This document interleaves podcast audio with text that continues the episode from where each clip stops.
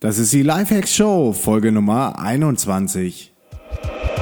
Welcome zur Lifehacks Show. Lifehacks gibt dir selbst erprobte Hacks und Tipps für dein bestes Ich. Und hier ist ein Crash-Test-Dummy für ein besseres Leben. Markus Meurer. Hey ihr Lieben und willkommen zu einer neuen Folge von Lifehacks. Diesmal live aus dem Surf Office in Lissabon, in dem wir seit zwei Tagen jetzt sind und unser nächstes DNX-Camp vorbereiten. Das DNX-Camp startet am äh, Mittwoch mit äh, 17 Teilnehmern. Und hier aus dem äh, Surf Office Co-Living und Coworking Space habe ich das Interview mit dem Björn Tantau aufgenommen. Björn ist ein alter Bekannter von mir aus der Online-Marketing-Zeit, speziell aus dem SEO-Bereich. Wir haben uns auf vielen Konferenzen getroffen, öfters beim Bierchen mal über die neuesten ähm, Trends und Hacks ausgetauscht und habe mir gedacht, jetzt wo ich selber einen Podcast habe mit ähm, Zuhörern, wieso mache ich das nicht nur mit Björn? Ruf ihn an über Skype und frag ihn aus, was gerade Phase ist in der Internet-Marketing- oder Online-Marketing-Welt und ähm, das nehmen das Ganze auf, so dass alle was davon haben. Also viel Spaß beim Interview mit Björn.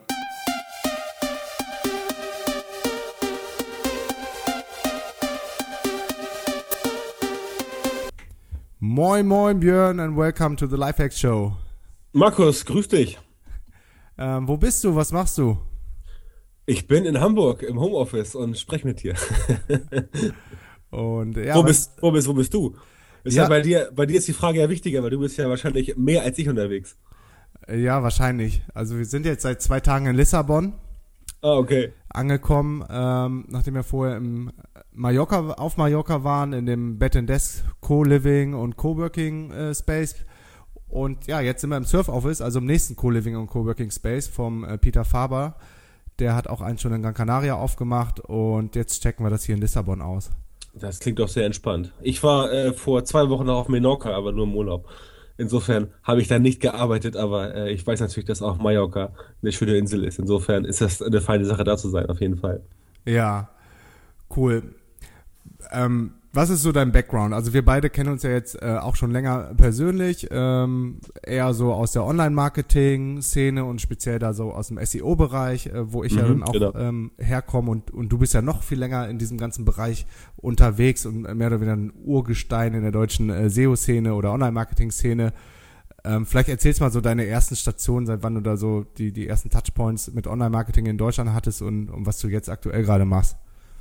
Ähm, die ersten Touchpoints sind in der Tat ähm, äh, relativ lange her. Ich habe ähm, irgendwann, das ist äh, eine Geschichte, die ich immer gerne erzähle, die immer gerne nachgefragt wird. Ich hatte irgendwann 1995 tatsächlich das erste Modem, 28,8K von Motorola.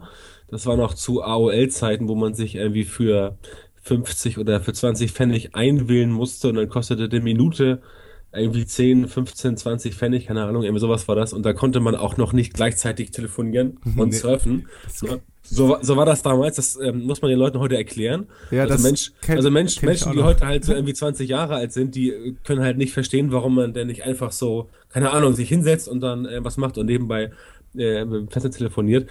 Ähm, das war damals so der erste Touchpoint quasi, habe ich angefangen, ähm, ein bisschen das Internet zu äh, erforschen. Bin tatsächlich relativ schnell in irgendwelchen Chatrooms gelandet. Das war damals äh, 95 irgendwie noch äh, total angesagt, ähm, wo man sich quasi mit auch wie heute mit eher unbekannten Leuten, also ich will nicht sagen, wie, so wie ich will nicht sagen, so wie bei Chatroulette, aber mit unbekannten Leuten unterhalten hat. Aber es war alles noch ein bisschen gesitteter als heute. Also das Netz war auch nicht so überfüllt. Ich meine, vor 20 Jahren waren da vielleicht irgendwie, keine Ahnung, in Deutschland, was weiß ich, irgendwie, äh, ja, so, keine Ahnung, vielleicht eine Million Leute online oder zwei. Heute sind es ja irgendwie äh, 40, 50, 60 Millionen Leute. Und das war noch ein bisschen äh, gesittet damals. Also da war es nicht so krass, wie man es heute kennt von irgendwie äh, Chatroulette oder von Snapchat und solchen Sachen. Ähm, ja, dann habe ich relativ schnell angefangen, so zu gucken, was kann man denn da so machen und äh, habe versucht damals äh, für meine musikalischen Tätigkeiten, ich habe damals äh, als als DJ gearbeitet, unter anderem habe auch ein bisschen produziert, habe versucht das Internet da äh, zu nutzen für diese Dinge, um da ein bisschen äh, Marketing zu machen. Und daraus entstanden relativ schnell ähm, Websites, also klassische Websites, äh, statische äh, Websites, wo man halt versucht hat, ähm, oder wo ich versucht habe, irgendwelche Dinge nach vorn zu bringen. Das äh, klappte auch ganz, äh, muss man sagen, relativ gut. Ich habe dann äh, lange Jahre quasi, quasi ähm, nebenbei, was man heute ja als Sidepreneur bezeichnet. Mhm. Äh, du hast ja auch mit Michael schon gesprochen, glaube ich. Da weißt du ja, was ein Sidepreneur ist. Ähm, und äh, da habe ich dann letztendlich äh, über dieses selber Erstellen von Webseiten den Weg gefunden zu allen anderen Disziplinen, die es so gibt. Also zum äh, Online-Marketing, zum SEO, ganz später auch dann zum Social-Media-Marketing.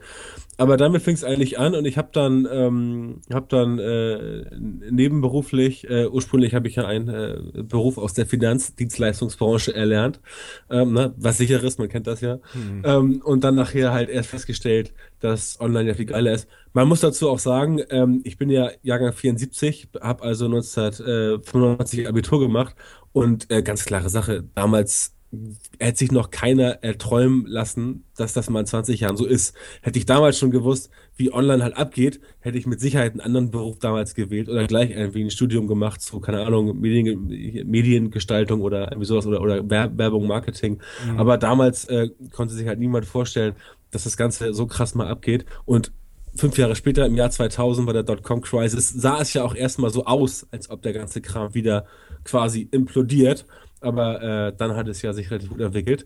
Naja, und ich war halt dann äh, quasi in dem Teil drin, habe dann irgendwann äh, 2006 meinen Hauptberuf an Nagel gehängt und dann äh, mich auf meine Webseiten äh, konzentriert, unter anderem ähm, ein Musikportal, was äh, lange Zeit gut lief mit knapp einer halben Million Visits pro Monat. Das hat also eine Zeit lang ähm, relativ gut funktioniert. War natürlich als Projekt, was 2001 gestartet ist, teilweise nicht so ganz sauber aufgebaut, sodass dann nachher da äh, relativ viel Arbeit reingesteckt werden musste, um das Ganze zu maintainen und äh, am Start zu halten. Ähm, hab über dieses Portal aber die ganzen Sachen, die ich dann selber so entdeckt habe, ähm, von Suchmaschinenoptimierung über äh, Social Media Marketing, Affiliate Marketing, also alles Mögliche, was damit zusammenhängt, wenn man so ein Portal an den Start bringen möchte.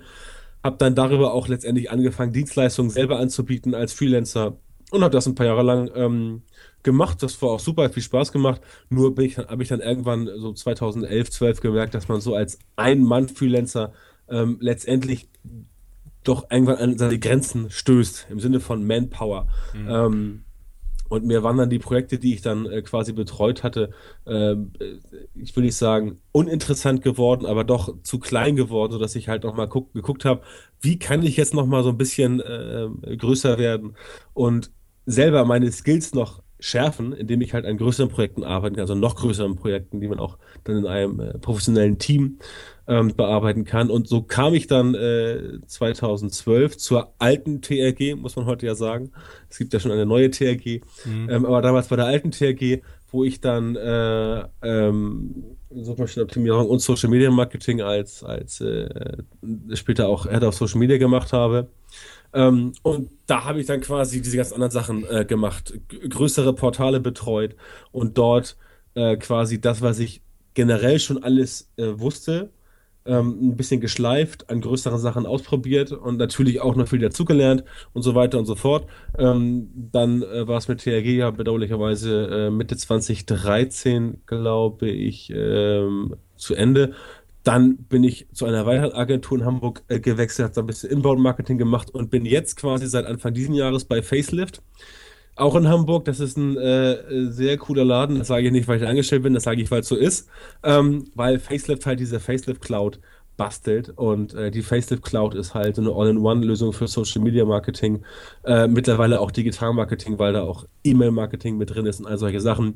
Und das ist eigentlich ziemlich cool, ähm, weil ich da jetzt nochmal richtig so diesen Prozess äh, kennenlernen kann. Ähm, also ich mache da das Marketing mit dem Team zusammen und ich kann da nochmal den Prozess kennenlernen, wie es halt so ist, nicht nur als Agentur oder als Dienstleister zu arbeiten, sondern wie man halt ähm, das Marketing für ein Produkt macht. Das kannte ich ja bisher, also es, natürlich kannte ich das auch, weil ich früher selber auch schon Produkte gemacht habe, aber nicht in der Größenordnung. Das ist halt ein, äh, ein, ein, ein ja, wir bezeichnen uns gerne auch als Startup. 150 Personen arbeiten dort, äh, über 1000 Kunden in Deutschland, Europa und der ganzen Welt. Und dort wird halt dieses Produkt noch richtig schön geschliffen und nach vorne gebracht. Und das ist halt sehr interessant, weil ich da halt nochmal wirklich auch selber meine Skills noch mehr schleifen kann, um zu sehen, äh, wie ist das denn so abseits von Dienstleistungen für Kunden oder äh, ähm, quasi technisches SEO für Kunden oder Social Media Marketing für Kunden? Ähm, wie bringt man so ein Produkt an den Start und wie äh, macht man so ein Produkt richtig äh, geil groß? Und man kann es quasi vergleichen mit Sachen wie Search Metrics oder auch von mir aus Systrix. Das ist so das Prinzip, nur halt das Ganze nicht im SEO-Bereich, sondern im Social-Media-Bereich angesiedelt ist. Und ähm, da bin ich halt zurzeit äh, angestellt und bin da auch, äh, muss ich wirklich sagen, extrem happy und mache den Job da super gerne. Ähm, mache natürlich nebenbei und ähm, das muss ich ja dazu sagen, weil Leute, die mich jetzt kennen, sich wundern, hä, wieso ich dachte, der macht da nebenbei sein, äh, macht da nur sein, äh, seine eigenen Sachen. Ich mache natürlich nebenbei noch andere Dinge, björntonter.com, mache nebenbei auch noch ein bisschen eigene Projekte. Ähm, das habe ich nie ganz sein gelassen, weil das auch äh, äh keinen Sinn macht, eigene Projekte komplett ähm, hinzulegen, weil du sonst einfach ähm, ja, stehen bleibst in deiner Welt, die du halt äh, acht Stunden pro Tag ähm, bearbeitest. Und um das halt zu vermeiden, versuche ich selber halt auf dem aktuellen Stand zu bleiben, wach zu bleiben, über den Tellerrand zu blicken. Und das geht halt nur, indem du eigene Sachen machst. Einfach nur Sachen lesen, die aktuell sind. Das reicht nicht. Du musst die Sachen mhm. anwenden. Du musst selber darüber schreiben, berichten oder wie ich machen, darüber auch ausprobieren. Und ähm, über diese Tätigkeit ähm, arbeite ich halt auch als Speaker Jetzt ist ja äh, die Sommerpause ist ja zu Ende. Habe ja zum Beispiel im September äh, als Speaker wieder drei Termine. Mach eigene Produkte, äh, mach auch äh, bisschen Coaching für ausgewählte Kunden, mach auch gerne mal einen Inhouse-Workshop. Also all solche Dinge mache ich noch nebenbei. Das lässt sich alles unter einen Hut bringen, glücklicherweise. Und insofern ähm, ist das eigentlich für mich eine sehr gute Kombination, uh, die ich eigentlich jetzt aktuell nicht missen möchte man weiß nie, was in fünf Jahren ist, aber jetzt zur Zeit ist es für mich relativ ähm, entspannt und äh, passt eigentlich genau. Und das wäre quasi so im Kurzabriss der Werdegang von, sagen wir mal so 2006 bis heute. Krass. beruflich gesehen, beruflich gesehen. Das Private lassen wir mal außen vor, das ist ja nicht so wichtig. Okay, das machen wir vielleicht irgendwann mal privat Mach, dann. Machen wir bei Demexco beim Bierchen, falls du da bist. Ja, nee, Demexco bin ich nicht am Start, aber irgendwann sehen wir uns auf jeden Fall wieder in Berlin. Ähm, ja, ich wollte mir auch bei Zeiten mal deine hier, deine digitale, wie heißt die, DNX oder DMX, diese, deine Konferenz, die wollte ich mir auf jeden Fall mal, auf jeden Fall mal reinziehen. Ich habe ja jetzt, äh, die war glaube ich zum zweiten Mal jetzt dieses Jahr, oder? Oder zum dritten Mal? Die war jetzt schon zum dritten Mal, im Oktober ist sie zum vierten Mal die deutschsprachige und die erste internationale war jetzt äh, Anfang August, DNX heißt die, Digital ah, Nomad Expo. Sehr interessant, da werde ich das mal auf dem Zettel behalten, vielleicht schaffen wir es ja nächstes Jahr, auf jeden Fall. Oktober wird zu knapp, aber nächstes Jahr, weil ähm, das Thema interessiert mich auch. Ich selber werde niemals digital Nomade werden, weil ich halt in Hamburg sesshaft bin. Aber das Thema an sich finde ich sehr spannend. Insofern werde ich da dieses Jahr bestimmt mal reinschauen. Cool, geil. Freue ich mich drauf. Bist auf jeden Fall eingeladen. Das höre ich gerne. Ja, äh, ich glaube, wie man, wie man jetzt äh, gerade hören konnte, ein echtes Urgestein, äh, damals noch mit dem 14.4er Modem äh, da eingewählt, nee, 28.8er, ne? 28,8, ja. Also ich hatte schon, war schon, aber es war trotzdem saulangsam. Ja, bei, bei mir war es noch krasser. Also ich bin ja nicht weit weg von dir. Ich bin Abi 97, du bist 95. Okay. Ähm, und von daher war ich ähm, mit dem 14.4er Modem und davor noch mit dem Akustikkoppler unterwegs. Ich glaube, das, das kennen die allerwenigsten, was da passiert ja, ist, dass man so. Akust Akustikkoppler kenne ich eigentlich nur aus dem Film War Games mit Matthew Broderick. Mhm. Ich hatte so ein Ding nie, aber ich hatte einen Kumpel, der hatte so ein Teil und ähm, äh, ja, der hat das aber auch dann relativ schnell auf den Müll geworfen, als mhm. es dann wirkliche Modems gab. Aber Akustikkoppler das war ja noch so, ich glaube, so äh, Bildschirmtext und so ein Kram, ne? Also ganz. Ja, davor, drei ja? Stunden warten für ein so ein ASCII-Bild oder so, wo sich dann Zeile für Zeile aufgebaut hat. Und äh, mhm. ich, ich habe dann ehrlich gesagt, wo ich mich heute ein bisschen drüber ärgere, weil du gerade sagtest, wenn man das vorher gewusst hätte, was online alles abgeht, dann hättest, hättest du vielleicht äh, noch früher da mit äh, eigenen Sachen oder ja, Business angefangen. Ähm, aber ich habe noch viel später angefangen. Also ich, ich äh, hing dann mehr in diesen Stuff-Mailboxen rum, die du vielleicht auch kennst, wo es dann so Download-Upload-Ratios von 1 zu 3 gab. Sprich, mhm. du musstest ein MB hochladen und durftest wieder 3 MB runterladen. Und mhm. das war schon viel. Ein MB hochladen hat dann, glaube ich, eine halbe Stunde oder eine Stunde gedauert. Auf, auf jeden Fall. Dam damals, damals bei Napster dauerte ja, ähm, glaube ich, irgendwie ein 3,8 Megabyte Song dauerte irgendwie, wenn du Pech hattest, die ganze Nacht.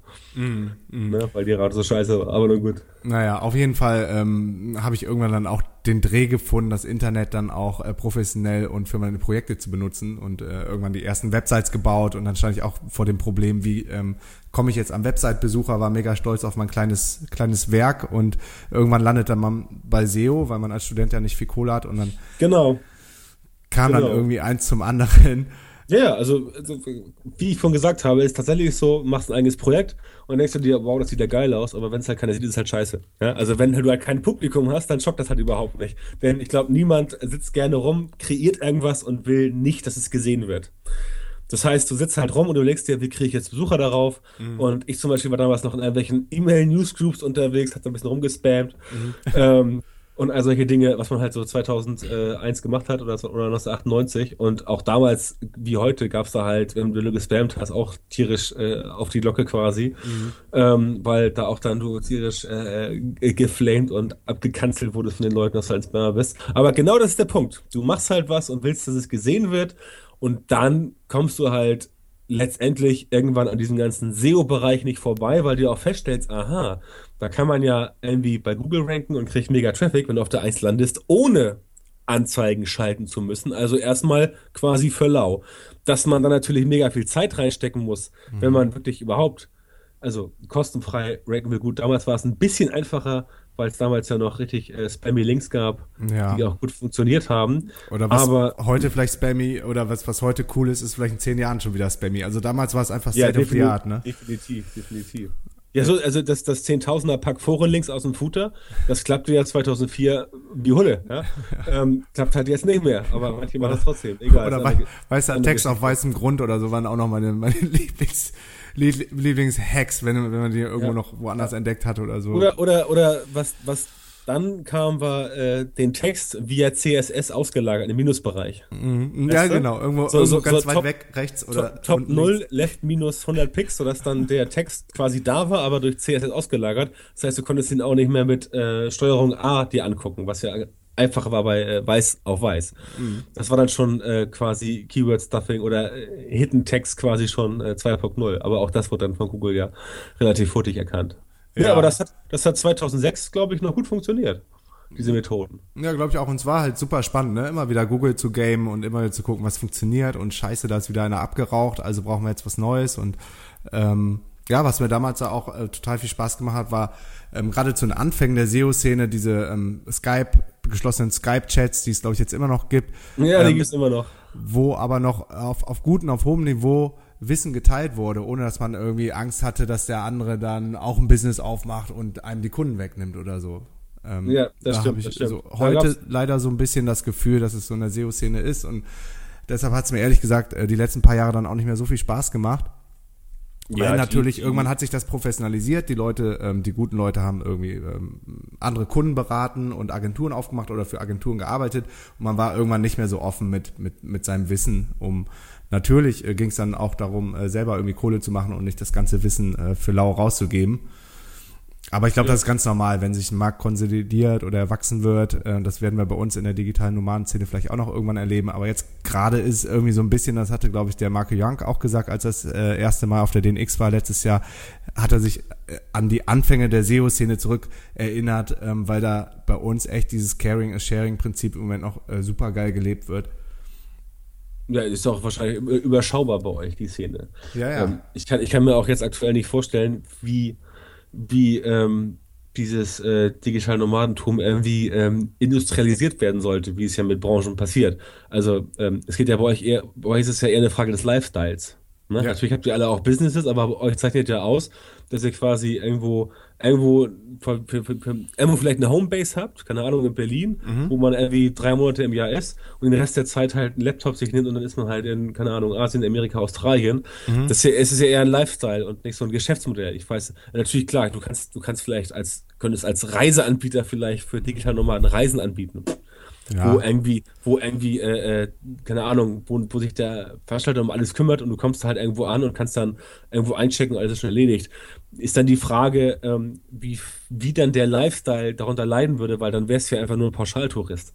Mm, ja, ich, mehr ich, oder ich, weniger. Ich, denke, ich denke mal, Leute, ich denke mal, Leute wie dich zeichnen auch aus, dass du quasi auch mal aus Bock irgendwo hinfliegst, nach dem Motto, oh, finde ich geil, war ich noch nie. Und dann fährst du da halt hin, dann bist du halt da, weißt mhm. aber auch gar nicht, was da am Start ist und musst erstmal dich da ein bisschen zurechtfinden äh, ähm, suchst dir da ein Hotel oder da eine Pension oder wie das so läuft oder keine Ahnung. Mhm. Ähm, das ist ja, wie gesagt, eher eine, eine, Frage des Lifestyles und nicht so ähm, des Produkts, wie es ja bei SEO ja. halt letztendlich so ist. Ja, ja, was ich meine, sind, dass, dass dann irgendwann die Businesses ein bisschen aneinander äh, rasseln oder aneinander geraten. So, aber das ist, wie gesagt, im Moment noch alles cool. Aber genau, was du dann eben äh, gesagt hattest, vielleicht äh, Reisen für digitale Nomaden anzubieten, genau das machen wir mit den DNX-Camps. Oh, okay. Mehr, mehr, oder weniger, es sind keine Reisen. Es ist eher ein ähm, Co-Living und Co-Working, working, ziemlich intensiv von 10 bis 15 Leuten. Ähm, zehn Tage lang an einem Spot und deshalb sind wir auch gerade im Surf Office. Ab Mittwoch startet hier ähm, das, das erste DNX Camp in Lissabon, was auch ausverkauft ist mit 17 Leuten. Da haben wir irgendwie zwei mehr drauf genommen. Und das kann aber ganz cool sein für die Leute, die ähm, A, irgendwie ein bisschen Komfort brauchen oder sagen, ey, ich will mich nicht darum kümmern, wo finde ich die nächste SIM-Karte, wo kann ich arbeiten gehen, wo finde ich meine like-minded people, wo ist der Coworking Space, sondern mhm. äh, mehr oder weniger so ein Soft Landing ähm, für Entrepreneure oder für digitale Nomaden, die, also Voraussetzung ist, dass du ein eigenes Business laufen hast und ähm, kannst dann einfach dran teilnehmen und kriegst dann die Infrastruktur von uns schon gestellt und äh, hast dann die Benefits, dass wir auch noch Aktivitäten machen, also einen gesunden Lifestyle, wir machen noch Sport und wir, wir gehen miteinander raus, aber wir coworken auch, machen Masterminds, haben Talks etc. pp. Also da gibt's auch schon die ersten Projekte, wir sind nicht die allerersten, es gibt da gibt da auch ähm, andere, die das die das machen. Von daher hast du da eigentlich schon die richtige Richtung gedacht. Na siehst du, passt auch. Jo, ähm, Eben hat man ja das Thema, dass wenn man ein neues Projekt gestartet hat, damals so wie wir vor zehn äh, Jahren oder so, war mehr oder weniger SEO die erste Wahl. Ähm, du als Social Media Experte kannst mir vielleicht verraten, ähm, A, ob das immer noch so ist und B, wenn nicht, auf welche Kanäle du setzen würdest, wenn du sagst so, nee, ich habe irgendwie keine Ahnung mit äh, SEO, das ist mir alles so kompliziert, ich habe aber auch keine Kohle für einen Dienstleister und mhm. WordPress will ich mich auch nicht mit beschäftigen. Ähm, was für andere Mittel und Wege gibt's da? Ähm, also ich würde, ich bin einer von denen, die, die niemals eine äh, Disziplin komplett ausschließen würden, nur nach dem Motto, irgendwie, keine Ahnung, SEO ist tot oder so ein Scheiß. Mhm. Ähm, das erzählen ja manche. Ich würde nicht sagen, irgendwie, ich würde nicht sagen, Facebook ist tot oder Social ist tot. Es geht darum, dass du letztendlich immer diesen einen Schritt gehst. Du schaust dir an, welche Faktoren aus den einzelnen Disziplinen kann ich benutzen, um mein Business nach vorn zu bringen. Diese Faktoren suchst du dir aus, diese Faktoren integrierst du, die entwickelst du weiter und diese Faktoren behältst du. Alles andere, was du nicht brauchst, was nicht funktioniert, das lässt du dann quasi bleiben. Das heißt, du nimmst ja aus all dem, was Online-Marketing zu bieten hat, das kann aus dem Bereich SEO sein, das kann aus dem Bereich Facebook sein, das kann aus dem Bereich Affiliate-Marketing sein, das kann aus dem Bereich äh, E-Mail-Marketing sein. Ähm, dann nimmst du dir halt die Sachen raus, die für dich persönlich am besten funktionieren und machst daraus quasi deine eigene, dein eigenes Online-Marketing für dein Produkt mhm. oder für dein Projekt oder deine Dienstleistung. Das muss auch nicht immer, ähm, das muss auch nicht immer auf jede einzelne, äh, muss nicht immer auf jedes einzelne Produkt passen. Es kann sein, dass du ein Produkt hast, wo SEO ähm, wichtiger ist als äh, Social Media Marketing und umgekehrt. Mhm. Aber das ist halt der springende Punkt, dass du nicht mit diesem Scheuklappendenken daran gehst und mhm. sagst, so, ich muss jetzt unbedingt SEO machen, alles andere ist Schrott. Ja, du musst halt dir, du musst halt dir überlegen, was funktioniert für deinen Bereich am besten. Und ähm, das kann SEO sein, muss aber nicht. Ähm, das kann auch Facebook-Marketing sein. Du kannst heutzutage wesentlich, ähm, du kannst heutzutage, wenn du es richtig anpackst, sehr, sehr viel Traffic dir aus äh, Facebook besorgen. Mhm. Und äh, es kommen auch immer neue Sachen dazu. Ich zum Beispiel bin jetzt, ähm, bin jetzt aktuell ähm, am Testen von äh, einem WhatsApp-Newsletter. Das heißt, ähm, ich habe äh, durch Zufall vor zwei, drei Wochen äh, herausgefunden, ein Thema, mit dem ich mich auch schon lange beschäftige, weil ich mir überlegt habe, wie kann man denn WhatsApp ein bisschen fürs Marketing mhm. einsetzen, weil mhm. es ja WhatsApp ja äh, schnell, persönlich und äh, vielleicht zu, im Gegensatz zu E-Mail sendet WhatsApp ja immer die Push-Nachrichten ähm, und du kannst dich ja gar nicht entziehen. Das heißt ein WhatsApp-Newsletter und jetzt habe ich noch durch Zufall ein paar Anbieter entdeckt, die ich mal jetzt durchteste cool. und das ist ein echt spannendes Thema, weil WhatsApp, wie gesagt, E-Mail-Marketing ist auch schon ganz geil, weil die E-Mail kriegst du auch aufs Handy, wenn du willst, aber die E-Mail kriegst du nur aufs Handy, wenn du auch das eingestellt hast und viele Menschen haben das halt nicht, weil sie sagen, oh, ich krieg pro Tag 150 E-Mails, aber bitte nur auf meinen Desktop rechnen, bei der Arbeit und nicht noch abends, wenn ich vor Fernseher sitze. Mhm. WhatsApp aber, wer WhatsApp installiert hat, der kriegt auch diese Nachrichten, weil er logischerweise wissen will, wenn ein Kumpel, ein Bekannter oder ein Freund ihn an WhatsApp, da will er es ja lesen.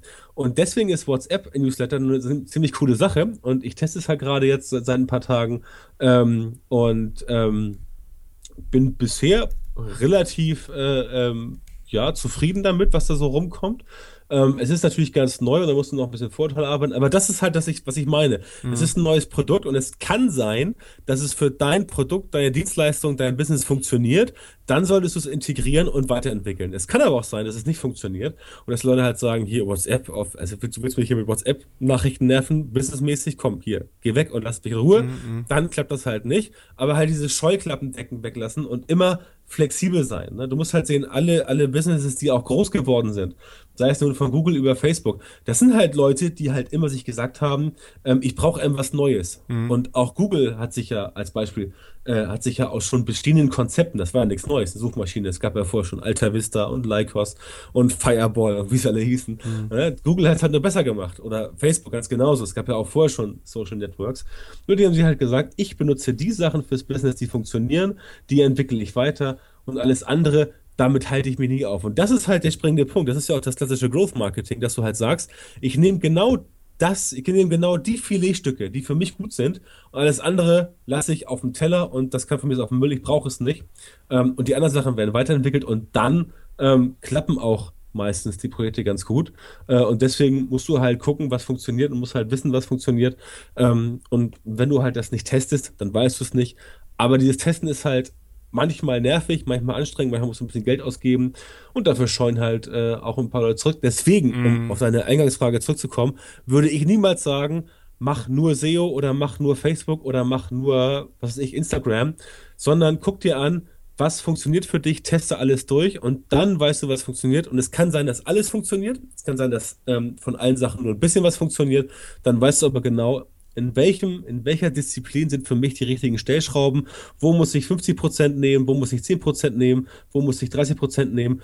Ähm, und wo der Rest, damit ich nachher mein 100% quasi Performance Marketing Funktionalitätskuchen bekomme, der dann mein Produkt richtig antreibt. Und das ist letztendlich das, woraus ankommt. Ich persönlich, als jemand, der ähm, aus der SEO-Branche kommt und auch gesehen habe, wie sich diese ganze SEO äh, gewandelt hat ähm, und auch wie gefährlich SEO ist, wenn du halt eine Strategie hast, die halt nicht so ganz safe ist mhm. und Google dann sagt so, ja, äh, wir haben jetzt ein Update gemacht und äh, ja, sorry, aber dein Projekt ist jetzt halt in Nirvana verschwunden. Ähm, ich weiß noch, wie es damals bei Panda und Pinguin war. Mhm. Ähm, da gab es Leute in den USA zum Beispiel, ähm, von da weiß ich's, die sind mit Projekten, von denen sie vorher wirklich gut gelebt haben, in einer Nacht alle weggerauscht und es gab da Leute, die waren danach halt suizidgefährdet. Und dann musst du ganz klar wissen, dass wenn du deine Strategie auf nur einer einzigen Säule aufbaust mhm. und du bist dann und du bist da ein bisschen spammy unterwegs oder nicht, nicht ganz, nicht ganz koscher äh, und mauschelst ein bisschen, dann musst du wissen, dass du wenn du Pech hast, da halt rausgeworfen wirst. Das kann übrigens bei Facebook, wissen viele Menschen nicht, auch passieren. Konkretes Beispiel, was gerade jetzt äh, in den letzten Wochen durch die Medien geisterte. Wenn du mit einem äh, Fake-Account auf Facebook unterwegs bist, manche Menschen haben ja so lustige Accounts und heißen dann Vorname Moni, mhm. Nachname K, ne? Hast schon mal gesehen. Oder äh, Vorname Flo, Nachname Rian ähm, weil die halt denken, haha, voll clever, äh, Facebook erkennt mich nicht. Mm -hmm. ähm, und die haben dann damit halt auch teilweise Business-Accounts administriert, also im Business Manager oder im Power Editor. Und solche Accounts wurden halt von Facebook immer schon gerne gesperrt und wurden auch jetzt letzte Zeit gesperrt. Und das waren dann Leute, die konnten dann von heute auf morgen nicht mehr auf ihre Facebook-Page zugreifen. Und wenn deine Facebook-Page halt ein integraler Bestandteil deines Businesses ist, mit dem du vielleicht Traffic generierst und darüber halt Umsätze generierst, dann hast du ein Problem, wenn Facebook dich geblockt hat. Deswegen ähm, ist es manchmal gut zu cheaten, nicht immer. Man sollte mhm. sich bei solchen Sachen, wenn da, wenn da wirklich äh, viel Geld dahinter steckt, natürlich ähm, nach den Richtlinien ähm, ähm nach den Richtlinien richten und dann entsprechend auch kein, äh, äh kein Mist machen, weil sonst geht es in die Hose. Und das ist halt, was ich auch ähm, Leuten, die mich halt fragen, ja, womit soll ich anfangen, worauf soll ich setzen, sage ich immer so, guck dir an, was passt für dich, nimm die besten Sachen raus, integriere die, entwickel die weiter und dann hast du quasi am Ende dein eigenes Integrated Online-Marketing. Mhm. Und das ist letztendlich das, was ich allen Leuten empfehlen würde. Mhm. Also hast du echt viele gute und richtige Punkte angesprochen, die, die man, glaube ich, immer wieder wiederholen muss, gerade bei Leuten, die neu in dieses ganze Online-Business einsteigen und vielleicht auch irgendwie getriggert worden sind von jemandem, der gesagt hat, das ist mega easy, reich werden über Nacht. Da gibt's leider immer noch so viel Schrott und spammige Seiten zu und ähm, die dann mit völlig falschen Erwartungen einsteigen und dann merken, es ist harte Arbeit.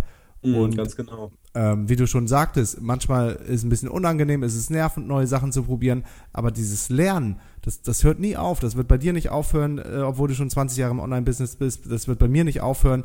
Und ähm, so muss man halt bereit sein, immer weiter zu lernen und auch zu testen und auszuprobieren. Und du hast ja auch die Beispiele von Google und Facebook oder äh, andere Startups in den USA, die haben auch immer wieder ihr Businessmodell überprüft und Pivot gemacht, getestet, funktioniert nicht, okay, wir machen das nächste. Du, äh, du testest jetzt gerade ähm, hier WhatsApp als äh, neuen Channel, ich teste gerade Periscope.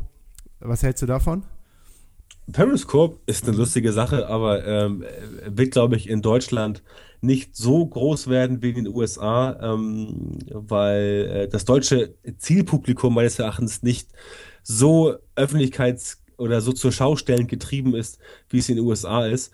Ähm, unabhängig davon bin ich der Ansicht, dass äh, Snapchat Twitter mit Periscope in den nächsten paar Monaten einen fetten Strich durch die Rechnung machen wird, weil Snapchat nämlich genau das auch machen kann, rein theoretisch, ähm, rein technisch. Ähm, und Snapchat hat einfach äh, speziell bei den jugendlichen Zielgruppen einen viel, viel höheren Stellenwert, als das äh, Twitter jemals haben kann. Du musst ganz klar sehen, dass Twitter ja äh, krass in der Krise steckt. Und ähm, wenn ich Leute erzählen höre, dass Twitter irgendwie in Deutschland äh, 9 Millionen äh, User haben soll, dann sorry, kann ich irgendwie nur ein bisschen grinsen. Ich habe neulich den äh, Twitter-Account gesehen von Manuel Neuer, der hat irgendwie 2,8 Millionen Follower und ich behaupte, das ist 98% Twitter Germany Penetration mit 2,8 Millionen Followern, mhm. weil Twitter einfach bei uns nicht groß geworden ist. Äh, fragen wir nicht, woran es liegt. In ich habe es ehrlich gesagt auch nie genutzt. In den also USA war es einfach ja. zu viel, zu, zu schnell, noch zu hektisch und noch eine Timeline mehr, die du ja, überhaupt nicht ja. mehr verfolgen kannst. Also in den USA ist es halt äh, relativ ähm, organisch gewachsen und da hat auch jeder Fernsehmoderator, jeder Journalist hat da sein, sein Hashtag in der Nachrichtensendung und sein, sein äh, Twitter-Namen mit Ad eingeblendet. Das ist bei uns irgendwie nie so gekommen. Weiß ich, wenn hier, keine Ahnung, Zirkus Halligalli läuft, auf ProSieben hast du da oben mal so ein, so ein Hashtag mit äh, Halligalli, der dann mal für drei Sekunden eingeblendet wird. Und da wird auch viel diskutiert auf Twitter. Also man, man soll nicht denken, dass es da eine Geisterstadt ist. Aber im Vergleich zu anderen Netzwerken, wie zum Beispiel Facebook oder auch äh, Instagram oder auch Snapchat, wird da halt nicht so viel diskutiert. Und ähm, äh, dieses äh, Periscope ist eine feine Sache es ist ganz nett. Man muss halt immer auch was zu bieten haben. Es ist halt so, wenn eine neue App wie Periscope rauskommt, dann nehmen das viele Menschen und mhm. sabbeln da einfach irgendwas rein und äh, ähm, erzählen dir irgendwas. Das ist natürlich ganz geil, wenn du mit deinen Freunden und Bekannten aktuell am Start bleiben willst. Also es ist natürlich super witzig, wenn du zum Beispiel auf einer Party bist und irgendjemand ist, was ich, ein Kumpel von dir hat keine Zeit oder was ich, muss auf seine kleine Schwester aufpassen oder ist halt mhm. verhindert oder im Urlaub oder irgendwas. Das ist natürlich super geil, wenn du dann die Party quasi via Periscope zu ihm bringen kannst. Das ist im privaten äh, Sektor ist das ganz geil. Ähm, wenn du sowas aber äh, Marketing einsetzen willst, dann musst du schon was zu bieten haben. Mhm. Ähm, also, was ich, wenn, wenn zum Beispiel David Getter seine Show äh, in New York halt livestreamen würde, was er vielleicht auch tut, das ist natürlich für die Fans eine geile Sache. Aber alle anderen, also der, der, der, der Friseursalon um die Ecke, der muss sich schon überlegen, was kann ich jetzt bei Periscope machen, damit die Leute auch einen Mehrwert davon haben. Der mhm. könnte zum Beispiel ganz billiges Beispiel, könnte zum Beispiel ein paar neue Frisuren vorführen, ne, innerhalb von zehn Minuten, ne? so Friseur Weil du musst ja mal gucken, dieses Marketing muss sich ja nicht nur für die großen Brands lohnen, ähm, es muss ja auch sich für, die, für, die, für den Mittelstand und den KMU-Sektor lohnen, weil sonst wird es halt nicht groß. Es gibt halt ein paar große Brands, klar, die haben viele Fans, die haben viele Konsumenten, aber letztendlich ähm, was die Sachen halt groß macht, sind ja nicht irgendwie fünf, sechs große Brands. Also wenn jetzt irgendwie äh, Snapchat äh, hingegangen wäre und gesagt, wir überzeugen jetzt irgendwie äh, Adidas, äh, Nike und, und, und Puma, dass sie halt Pin, äh, äh, Snapchat machen, dann wäre das halt nice to see gewesen, aber es wäre nicht groß geworden. Mhm. Indem es halt die normalen Menschen machen und sich damit austauschen, dann wird die Sache groß. Und das ist ja auch bei Google Plus gesehen dass Google Plus ja massiv versucht hat, diesen, diesen Google Hangout-Kram mit FC Bayern und mit Fußballspielen und mit äh, äh, Backstage-Berichterstattung und äh, mit hier privater Hangout mit Klitschko und allen möglichen Leuten. Ähm, haben sie auch nicht geschafft, weil Google Plus einfach äh, nicht diesen Nimbus hatte, dass es halt angesagt ist. Ne? Und äh, bei Twitter sehe ich das bedauerlicherweise eh nicht. Ich, ich, ich selber nutze Twitter, ich fand es auch immer sehr charmant. Aber sie haben es irgendwie in Deutschland bisher, kommt ja vielleicht noch, ähm, bisher nicht geschafft, da irgendwie durchzu, äh, durchzustarten. Mhm. Was ich halt bei Sachen wie Instagram oder auch Snapchat ganz anders betrachte. Also, ähm, wenn ich jetzt sagen müsste, wenn ich jetzt aktuell sagen müsste, wer sind die drei wichtigsten Social Networks, würde ich zurzeit sagen, tatsächlich ähm, Facebook, äh, ähm, YouTube und Instagram. Und dann würde ich mich noch versteifen, als vierten wirklich zu nennen äh, Snapchat.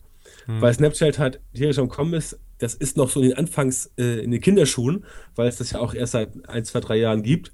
Ähm, so genau weiß ich es gar nicht. Ich glaube, seit 2011 gibt es das. Aber dieses Jahr wird es richtig groß und da ist noch ziemlich viel Musik drin und das Medium ist einfach so, dass es halt schnell ist, es ist authentisch mhm. und es kann auch von Brands benutzt werden. Das ist halt das Spannende daran. Und das sind halt Dinge, die bei Twitter ähm, oder auch bei natürlich bei Google Plus äh, nicht, so, nicht so gut funktionieren. Aber ja. in Deutschland, bei, in Deutschland halt bei, bei, bei fast 30 Millionen Facebook-Nutzern, die auch aktiv sind und ähm, Facebook ist ja auch nicht tot, auch wenn es immer gesagt wird, Facebook wächst ja weiter. Und letzten Montag hatten sie ja erstmals an einem einzigen Tag eine Milliarde aktive User auf Facebook. Das musst du dir mal reinziehen. Das ist ein Drittel der Online-Weltbevölkerung, die an dem einen Tag, also es gibt auf, auf der Welt sieben Milliarden Menschen, aber nur drei Milliarden sind online.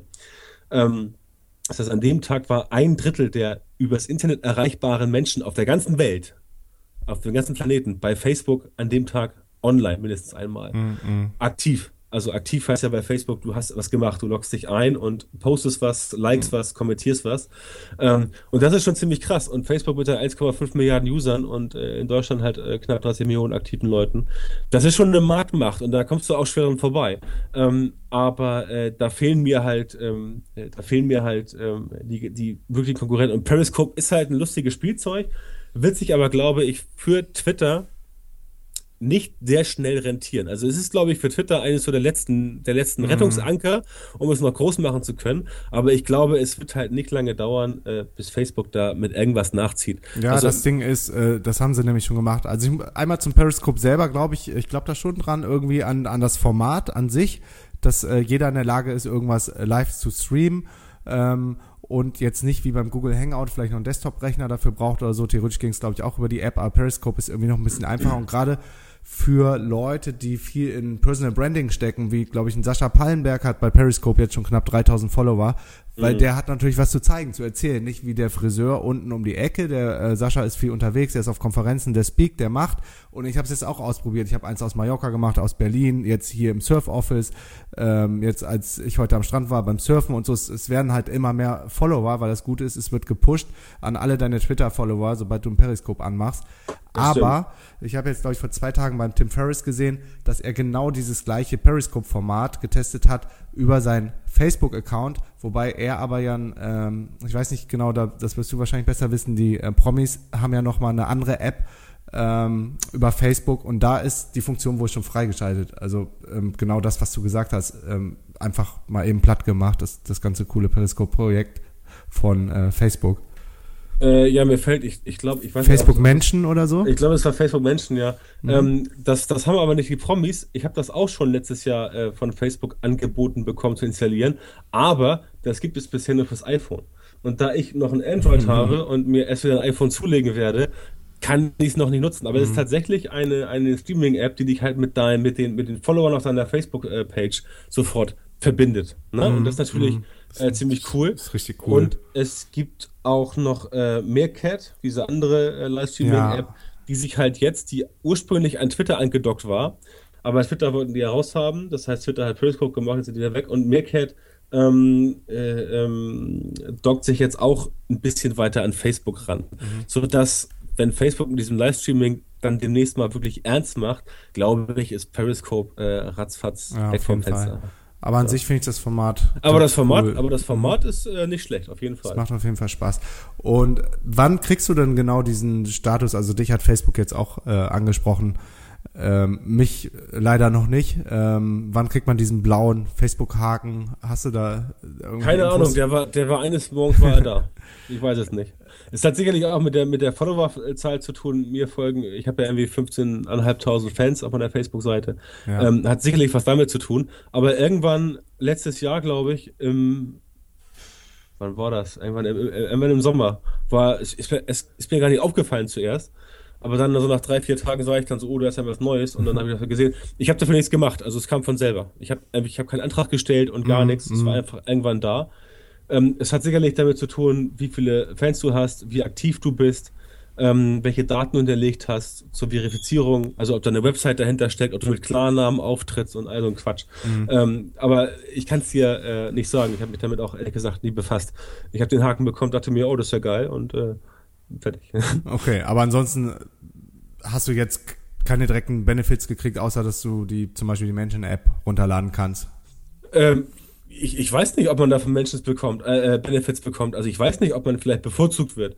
Ähm, ich erreiche mit, ich erreiche mit, mit meiner Seite ähm, organische Reichweite grundsätzlich min Minimum 50 Prozent. Also ich kann diesen, ich kann nicht sagen, dass die organische Reichweite bei mir ähm, ähm, gefallen ist, wie viele ja sagen. Ja. Ähm, also ich erreiche mindestens 50 Prozent, wenn es mal, wenn der Artikel mal schlecht läuft. In der Regel sind es so zwischen 70 und 90 Prozent, die ich erreiche. Organisch, Ähm, ohne nicht dass das org- Boost ist. Ja, ja, genau, organisch. Also nicht, nicht jetzt, nicht jetzt an Mhm. einem Tag, aber halt über mehrere Tage verteilt. Ähm, manchmal auch mehr. Ich weiß nicht, ob Facebook dann solche Seiten bevorzugt, weil sie sagen, okay, der ist verifiziert, der postet halt irgendwie schlaue Sachen aus Facebook-Sicht. Ähm, das liegt sicherlich auch am, am Facebook der User, äh, am, am, am am Feedback der User. Auf auch, jeden auch, Fall.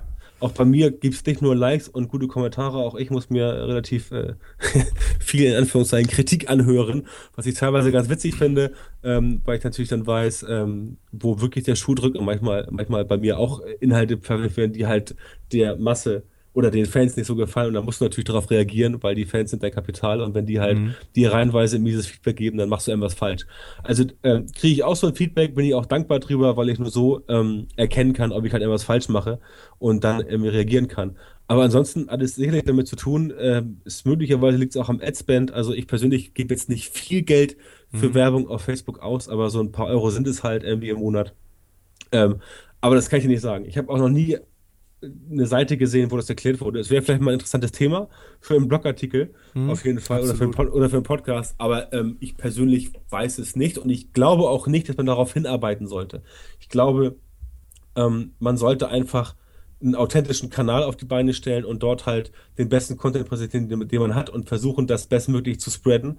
Mhm. Und dann, wie es auch bei mir war, äh, oder auch an, anderen Leuten, die ich kenne, wo es so war, kommt das halt irgendwann von selbst. Ja, ne? ganz Das ist- organisch, ne? Also es ist ja es auch- ist einfach ja erstmal auch- machen und tun und am Ende irgendwann dann das, Genau, genau. Das ist also ja auch, es gibt ja einen Spruch Money will follow und die ganzen anderen Sachen, die die folgen dann auch.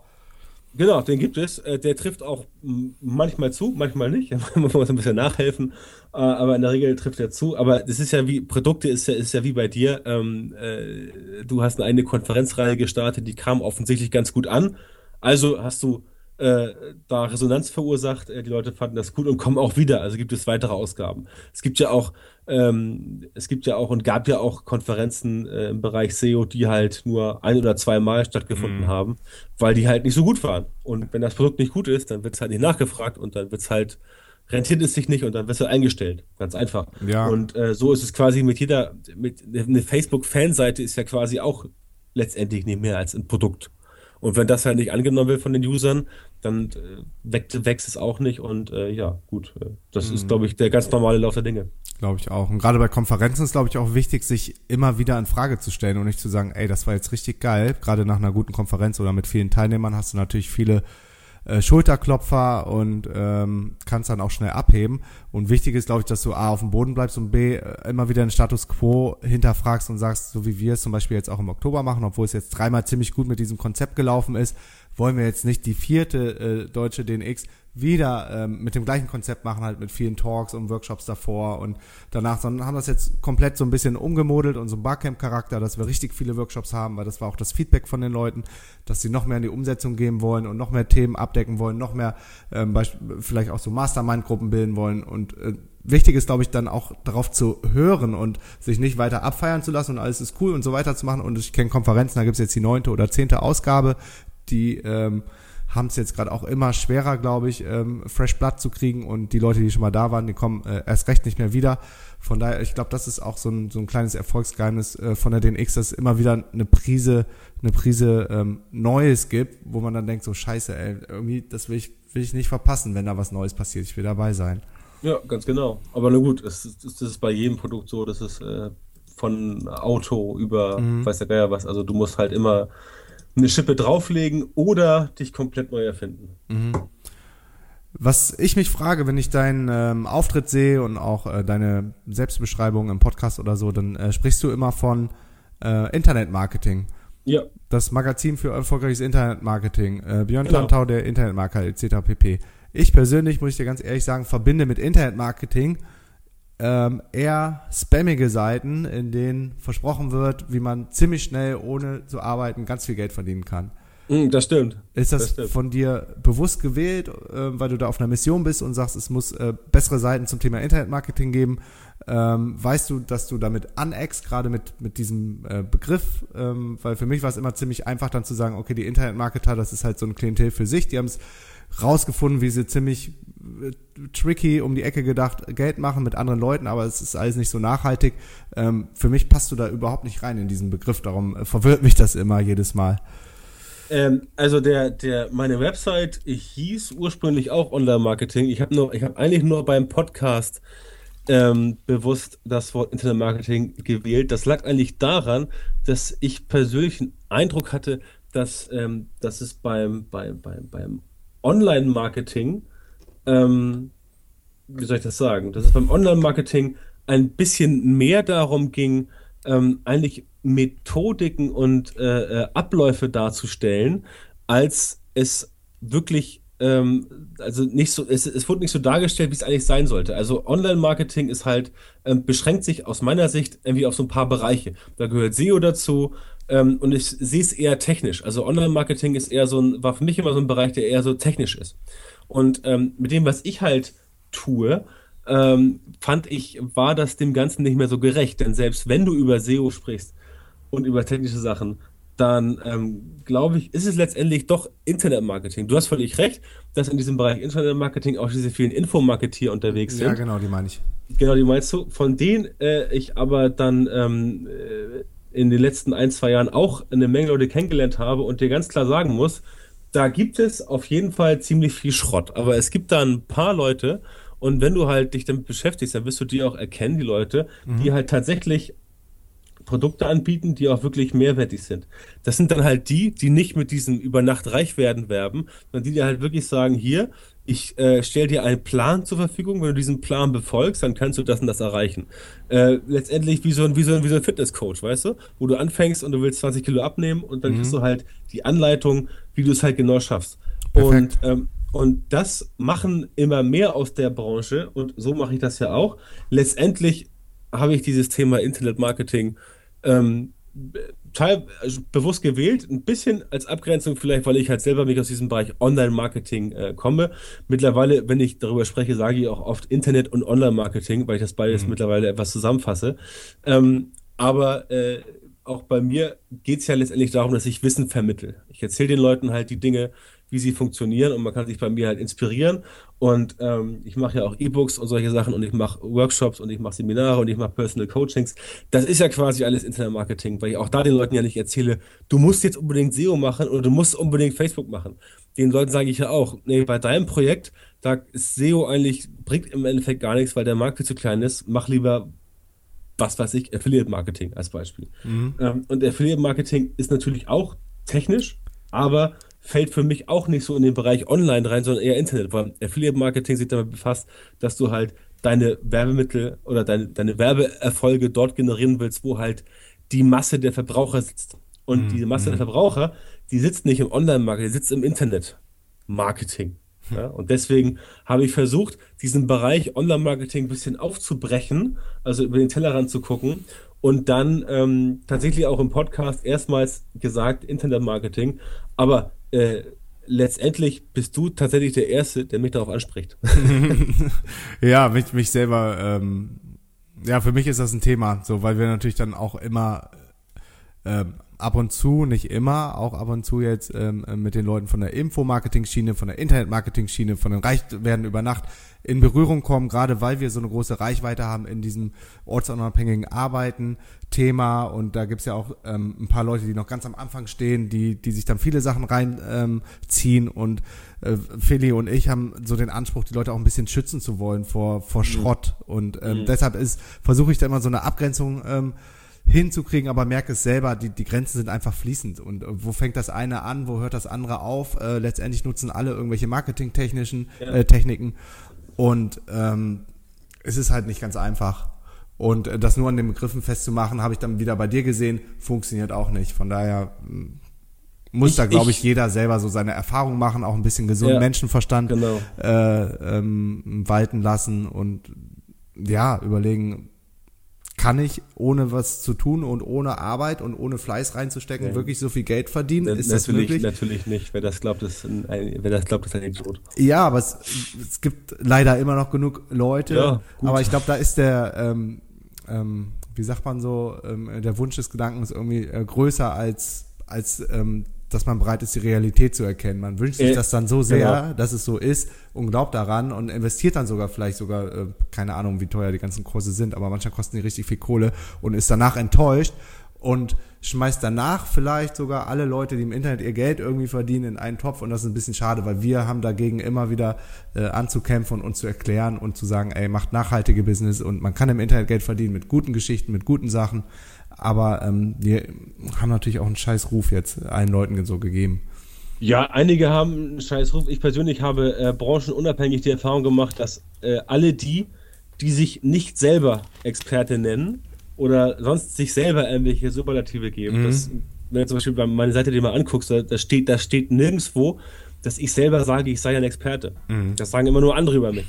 Und wenn Leute mich fragen, wie soll, wenn Leute mich fragen, was ich, wenn ich, wenn ich hier bei RTL Interview gebe und die fragen mich, wie sollen wir sie, wie, wie sollen wir sie nennen, Social Media Experte, sage ich immer, ja, wenn sie wollen, gerne. Ne? Aber mhm, machen sie es mhm. irgendwie, äh, also ist dann von denen halt. Ich selber würde niemals rumlaufen und sagen, ich bin ein Experte.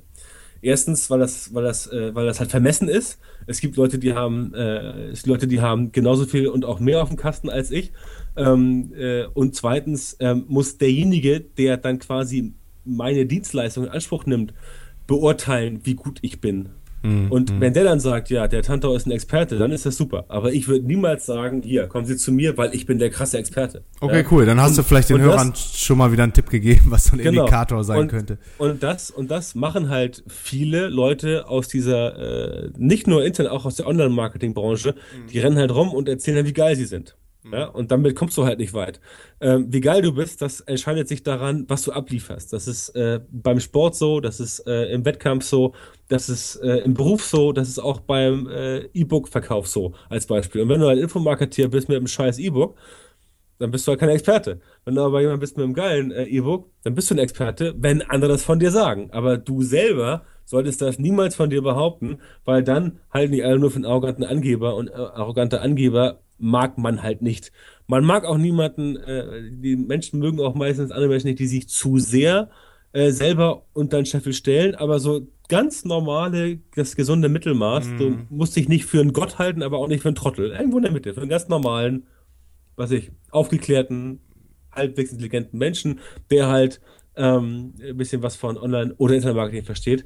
Und wenn du genau. das halt vermitteln kannst, quasi wie du wirklich bist, diese ja, Authentizität. Ja, genau, ich ne, glaube, da das ist das Stichwort. Da muss ich, muss ich dir ja nicht erzählen. Du bist ja, äh, du bist ja jemand, der äh, selber sehr authentisch ist. Mhm. Ähm, dann klappt das auch, weil die anderen es dir auch glauben. Und wenn sie dir glauben, dann haben sie viel mehr Vertrauen zu dir, weil sie halt wissen, aha, das ist kein Aufschneider, das ist kein Typ, der mich voll labert. Mhm. Was der, was der macht, das meint er auch so. Und er hat es halt getestet, er ist halt vertrauenswürdig. Und das ist quasi der Schlüssel beim Infomarketing, beim Internetmarketing, beim Online-Marketing. Das ist der Schlüssel dazu, ähm, wie du halt den Leuten vermittelst. Ähm, ich habe etwas für dich, was du gebrauchen kannst und ich stehe quasi mit meinem Namen und meinem Wissen dafür, dass es in Ordnung ist. Und dieses Vertrauen, was natürlich auch bei vielen Firmen, und das fand ich ja letztes Jahr sehr spannend, als Google dann richtig angefangen hat, also ja, ne, beim Bereich SEO, als Google richtig angefangen hat, äh, auch die letzten Firmen oder viele Firmen, die noch krass Links verkauft haben und gekauft haben, ähm, mal ordentlich in den Sack zu hauen. Ähm, da hast du halt genau gesehen, dass viele Agenturen, die halt so ein Link-Building-Business hatten, dass da halt letztendlich die Nachfrager kein wirkliches Vertrauen hatten, weil die haben halt gesehen, ihre, ihre Projekte sind irgendwie sofort abgerauscht und zack, haben sie alle, alle Budgets und Kontingente abgezogen. Na mhm. klar, logisch, weil sie ja wussten, es ging nicht mehr. Aber das war eine ganz klare Vertrauensverlustsache. Die haben halt gesehen, ja, Google hat ein Update gefahren und die haben dann wohl Spammy Links mir verkauft und deswegen ist mein Projekt abgerauscht, also mache ich da sofort die Fliege. Und genau das ist der Punkt ähm, nicht nur du als Person musst authentisch sein, auch du als Unternehmen, als Agentur, als Brand, als Marke musst authentisch sein. Und deswegen gibt es ja äh, Brands, die halt relativ authentisch sind. Ganz im Ernst, kein Brand ist wirklich authentisch, weil es halt Firmen sind, die von Tausenden von Leuten äh, am Laufende gehalten werden. Aber es gibt Unternehmen, denen vertraut man mehr und Unternehmen, denen vertraut man weniger. Das äh, behaupte ich jetzt mal so. Und deswegen gibt es auch Unternehmen, die halt einfach beliebter sind, und mhm. welche, die weniger ähm, beliebt sind. Und das ist der springende Punkt, dass du halt wirklich so sein musst, wie du bist. Mhm. Ähm, das musst du halt äh, wirklich leben und da musst du auch in Kauf nehmen, dass es dann eine gewisse Anzahl von Leuten gibt, die dich halt scheiße finden. Ja, klar. Ne? Weil wenn du authentisch bist, dann eckst du auch an. Ja. Ähm, und das ist bei mir ganz genauso. Also das ist um Gottes Willen nicht bei mir so, dass alle rumlaufen, ah super, der Tante hat wieder was geblockt und das ist ja ein krasser Typ, alle finden mich geil. Nee, nee, also äh, ich bekomme schon teilweise nett Gegenwind, wo Leute halt mich auch als irgendwie, äh, keine Ahnung, äh, jemand bezeichnet, der halt irgendwie nur rumlabert, aber keine Substanz hat. Mhm da musst du halt mit leben. Aber äh, ganz im Ernst, wenn du äh, 100 Leute erreichst und äh, 30 sagen, du bist kacke und 70 sagen, du bist cool, dann ist das für mich völlig in Ordnung. Ja. Also für mich wird schon reichen, wenn du 100 Leute erreichst und einer sagt dann, ey, das hat mir geholfen und äh, du hast was äh, verändert oder ausgelöst oder so bei mir und 99 sagen, das war kacke, ich glaube, dann, dann ist Letz es für mich schon wert, den Blogpost live gehen zu lassen. Oder Letz, letztend, lassen. Letztendlich kann man es auch so krass ausdrücken, ja, hast du ja. recht. Also was ich da sagen wollte mit dieser Ratio ist, du wirst es halt nie allen Leuten recht machen nee, können, null. aber auch das habe ich halt oft äh, sowohl bei Agenturen als auch bei Einzelpersonen erlebt, mhm. dass sie halt versuchen, den Leuten als recht zu machen und bei mir gibt es halt auch den Punkt, ähm, wenn ich halt mit Leuten zusammenarbeite, ähm, zum Beispiel bei, bei einem Coaching, und da stellt sich dann heraus im Laufe der Zusammenarbeit, was ich in der, in der dritten, vierten Sitzung, das sind einfach Leute, die passen nicht zu mir, die, äh, die, die verstehen auch nicht genau, was sie, oder die, die nehmen die Ratschläge die an, weil alles ausgeht, dann sage ich, sag ich zu den Leuten so, ähm, das bringt halt nichts, wir passen nicht zusammen, wir matchen als, als, äh, als quasi als Kurator und äh, in Anführungszeichen Schüler nicht. Und dann sage ich den Leuten auch so, ähm, okay, dann beenden wir das hier und gehen sie woanders hin. Da haben sie halt mehr von ihrem Geld. Mhm. Ich, ich habe jetzt keine Lust, ihnen noch zehn Sitzungen hier äh, Geld abzuknöpfen, wenn ich mich damit rumquälen muss. Das, äh, das rockt halt nicht. Und da hat auch dann der andere nichts von. Nee. Ähm, das musst du den Leuten erstmal klar machen. Manche verstehen es, manche verstehen es nicht. Aber wenn die Chemie nicht wenn die Chemie nicht passt, dann kannst du den Leuten nichts beibringen, weil sie halt zu dir kein Vertrauen haben. Und äh, so ist es halt äh, bei allen Produkten. Die Leute kaufen auch, äh, die Leute kaufen sich auch, äh, was ich, die Leute kaufen sich Autos, weil sie halt eine Automarke vertrauen. Wer halt äh, 50 Jahre lang BMW fährt, kauft sich wieder ein BMW. Wer halt im Mercedes gefahren ist, kauft sich Mercedes, weil sie halt wissen, das klappt seit 40 Jahren, da habe ich ein ordentliches Auto und ich werde mir niemals einen VW kaufen äh, weil der VW halt, den kenne ich nicht, weiß ich nicht und so weiter. Also so sind die Menschen halt. Ähm, es gibt da relativ äh, spannende psychologische Untersuchungen, die halt sich mit genau solchen Sachen beschäftigen.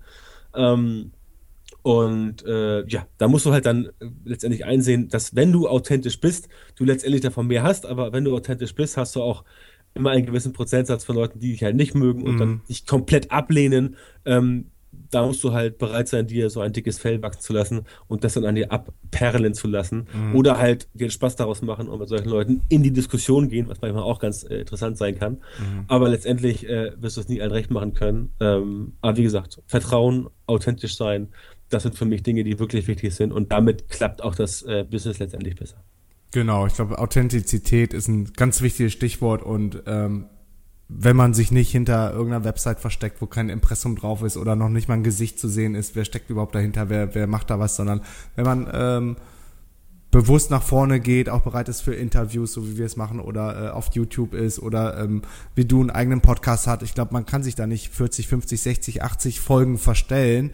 Ähm, das merken die Leute dann ganz schnell und klar, dann ähm, sobald man authentisch ist und auch seine Meinung sagt, ähm, eckt man an und dann gibt's immer Leute, die haben dann komischerweise äh, immer noch genug Zeit ähm, zu haten oder zu, zu flamen und zu sagen, dass du total scheiße bist und so. Ähm, aber das macht halt den Unterschied. Der eine kreiert, versucht, macht, tut, muss nicht immer richtig sein, aber ist halt authentisch und ähm, die Leute können es verfolgen und die anderen haben nur Zeit, das irgendwie alles scheiße zu finden und kacke zu finden. Ganz genau. Ähm, so genau ähm, läuft dann auch bei uns, aber das können wir zum Glück aushalten.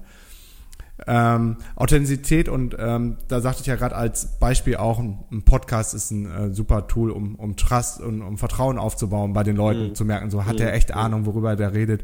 Mhm. Äh, du hast eben ähm, im Vorgespräch zu mir noch kurz gesagt, du bist schon mega früh dabei gewesen, hast schon mal erste Podcast-Gehversuche schon viel früher gemacht und dann habe ich so verstanden, als dass du dann wieder aufgehört hast und jetzt erst wieder wieder Gas gegeben hast. Also sein Podcast ist ja, glaube ich, auch mega erfolgreich.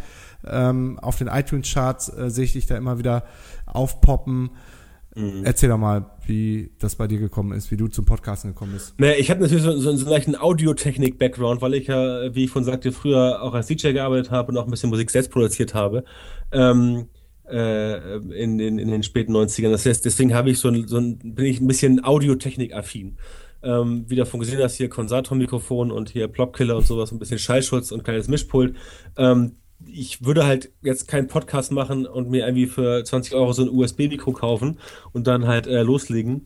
Äh, da habe ich einen Anspruch, aber das ist auch jedem überlassen, wie er es machen will. Das will ich jetzt nicht bewerten. Ähm, ich habe dieses ganze Equipment mir irgendwann zugelegt, glaube ich, äh, 2008, 2009 oder so. Weil ich damals schon, als ich noch Freelancer war, schon eigentlich so eine Podcast-Serie ähm, geplant hatte. Aber wie das halt immer so ist, ähm, man kommt dann nicht dazu, äh, teils aus Zeitgründen oder teils auch, weil irgendwie man ja letztendlich die Sachen dann irgendwie so äh, verpennt liegen, liegen lässt.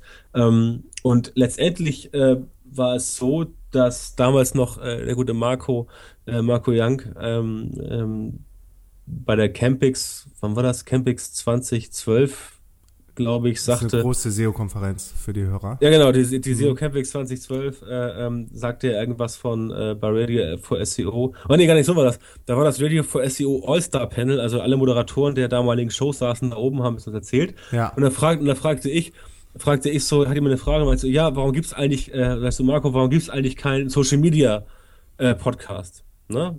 Gut, Radio for SEO mhm. muss nicht Social Media sein. Nee. Und dann guckt, guckt er mich halt an und meint so, ja, wieso? Jetzt gibt's doch einen. Ja? und so, so, so hat er mich quasi dann live rekrutiert und dann meinte ich so, äh, ja gut, okay.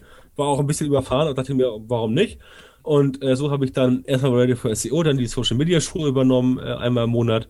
Und als dann Radio for SEO 2014 dann quasi dicht machte, weil Marco hat sich ja auch äh, ständig umorientiert oder mhm. das heißt ständig, aber dann auch gesagt hat, ich mache jetzt andere Sachen ähm, und nicht mehr Podcast, ähm, äh, habe ich dann gesagt, okay, bevor ich jetzt gar nichts mehr mache, äh, kann ich jetzt endlich mal meinen eigenen Podcast an den Start bringen und äh, habe dann äh, letztendlich, ähm, letztendlich äh, mir erstmal überlegt, ähm, wie machst du das? Und mir war immer klar, dass ich mich halt von diesen ganzen, es gibt ja viele Podcasts da draußen, wo Leute einfach sagen, äh, wo Leute einfach so anfangen und dann sagen, äh, jetzt geht's los, bla bla. Und ich hatte immer so ein bisschen diese Radioshow im Kopf und deswegen habe ich auch diesen äh, lustigen Trailer bei mir drin, der natürlich absichtlich so überkandidiert ist, ja. Hm. Also Leute, Leute, die mich ansprechen, sagen so mal, ja, also äh, ich, dein Podcast finde ich halt geil, aber äh, das Intro, das geht ja gar nicht. Sag ich mal, wieso geht das gar nicht? Meinen sie mal so, ja, das ist ja wie im Hollywood-Film und das ist ja total abgefahren. Also ja, genau so soll es ja auch sein.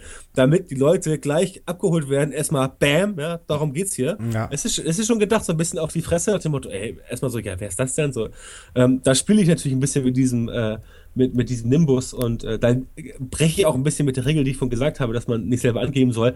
Der, der, der Trailer meines Podcasts ist natürlich, äh, ganz ehrlich, der, der geht eigentlich gar nicht, ja. Mhm. Der ist halt so, so, so, äh, so, so fett aufgetragen, dass man da auch liefern muss. Aber ich habe mir überlegt, es gibt ja schon relativ viele Podcasts, auch schon zu dem Thema äh, Online-Internet.